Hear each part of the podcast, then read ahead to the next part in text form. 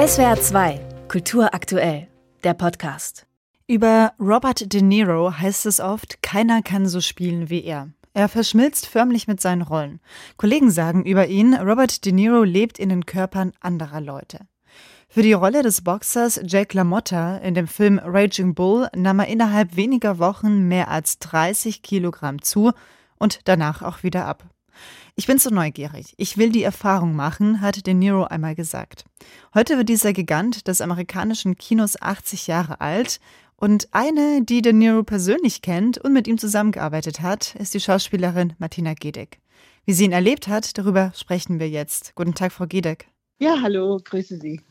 Sie haben mit Robert De Niro zusammengearbeitet, und zwar in dem Kalter Krieg-Thriller Der gute Hirte von 2006. Robert De Niro war ihr Spielpartner und er hat Regie geführt. In seinen Filmen spielte er meistens durchgeknallte Figuren. Wie war er als Regisseur? Ein Tyrann oder war er anders? Ähm, er ist natürlich ein unheimlich behutsamer Regisseur, so wie er ja auch seine Figuren anlegt. Seine Art zu spielen ist ja auch sehr behutsam, äh, sehr fein und ähnlich arbeitet er auch als Regisseur. Sie standen ja auch mit ihm eben vor der Kamera in diesem Film. Wie war das mit ihm als Spielpartner? Lässt er seinen Mitspielern und Spielerinnen Raum beim Schauspielern? Können Sie das beschreiben, wie das war, diese Zusammenarbeit? Ich habe nicht mit ihm gespielt. Ähm, er, er, spielt zwar in dem Film eine kleine Rolle, aber nicht mit mir. Ich habe mit Matt Damon gespielt. Hm. Und ich habe ihn wirklich nur als Regisseur erlebt. Da er selbst Schauspieler ist, äh, ist er natürlich äh, daran interessiert, dass es uns Schauspielern gut geht. Das heißt, er ist sehr, sehr einfühlsam. Er hat mit uns lange geprobt. Ähm, er geht sehr darauf ein, auch wie sich die Schauspieler fühlen, ob sie ähm, damit einverstanden sind mit dem, was er vorschlägt. Also er ist wirklich ein richtiger Schauspieler, Regisseur gewesen. Und es war eine sehr herzliche und warme und auch natürlich sehr professionelle Atmosphäre am Set muss man sagen, die einzelnen Gewerke waren sehr, sehr hoch äh, angesiedelt, auf einem sehr hohen Niveau.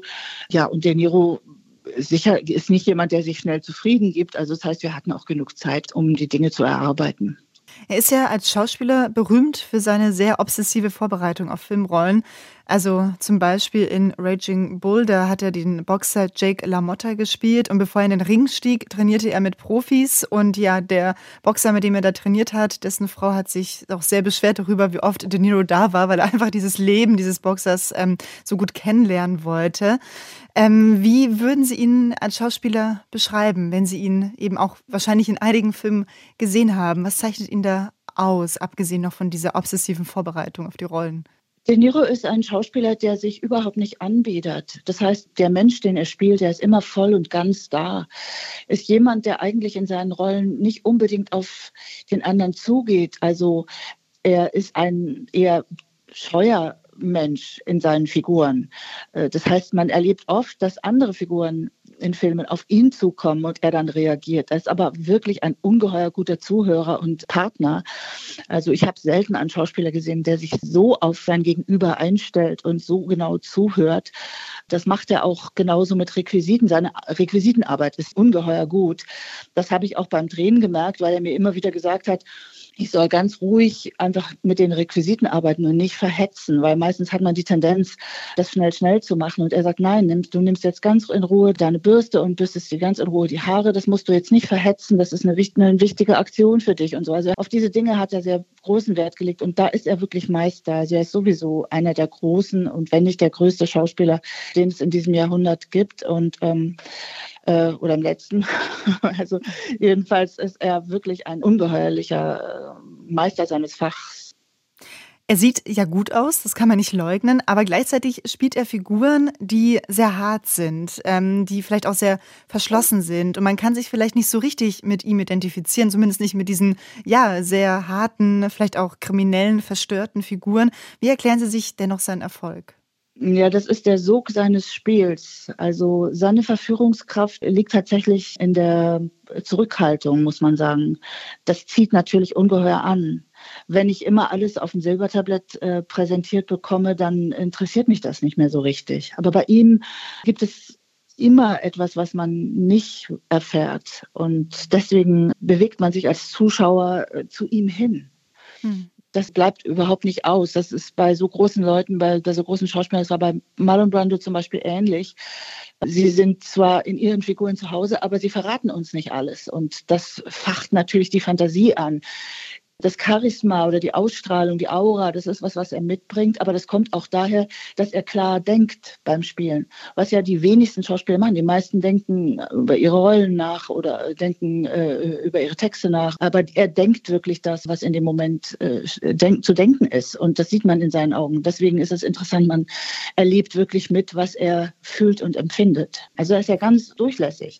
Man kann im Grunde alles sehen, es spielt sich alles in seinem Gesicht ab. Ja, also dieses Image von ihm eben mit diesen Figuren, als, also oder als Darsteller krimineller, verstörter und auch oft gewalttätiger Figuren, das ist ja eine sehr krasse Männlichkeit, eine Männlichkeit, die sich sehr oft um sich selbst dreht. Aber hat er vielleicht mit diesen Rollen schon sehr früh und auf seine sehr moderne Art Männlichkeit reflektiert, was wir jetzt vielleicht erst in den letzten Jahren angefangen haben, über diese Art von Männlichkeit zu sprechen und er hat sie schon früher verkörpert und vielleicht auch schon so ein bisschen, ja, diese Reflexion angeregt? Äh, naja, was Sie beschreiben, ist richtig, aber er erzählt natürlich auch immer vom Scheitern dieser, dieser Männer. Er erzählt auch immer vom Verlust, von dem, was ihnen fehlt, von ihrer Sehnsucht. Ähm, das ist deutlich zu spüren. Also äh, es ist nicht nur die Verschlossenheit, man sieht auch das, wonach er sich sehnt.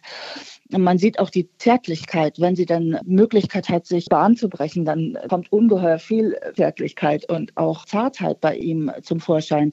Auch die Schüchternheit von solchen Männern ist immer zu sehen. Das ist etwas, was er meisterlich auch gleichzeitig noch performt mit all der Kraft und Gewalt, die man dann auf der anderen Seite sehen kann. Also da, da zeigt er schon meistens beide Seiten.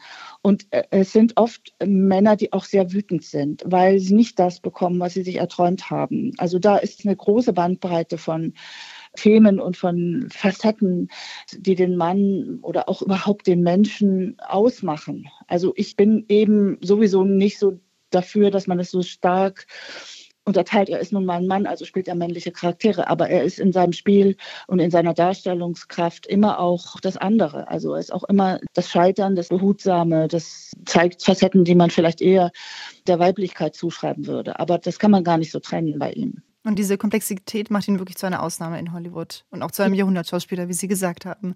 Ja. Heute wird Robert De Niro 80 Jahre alt. Wir haben mit der Schauspielerin Martina Gedig über ihn gesprochen. Frau Gedig, vielen Dank für das Gespräch. Ja, ich danke Ihnen. SWR 2 Kultur aktuell. Überall, wo es Podcasts gibt.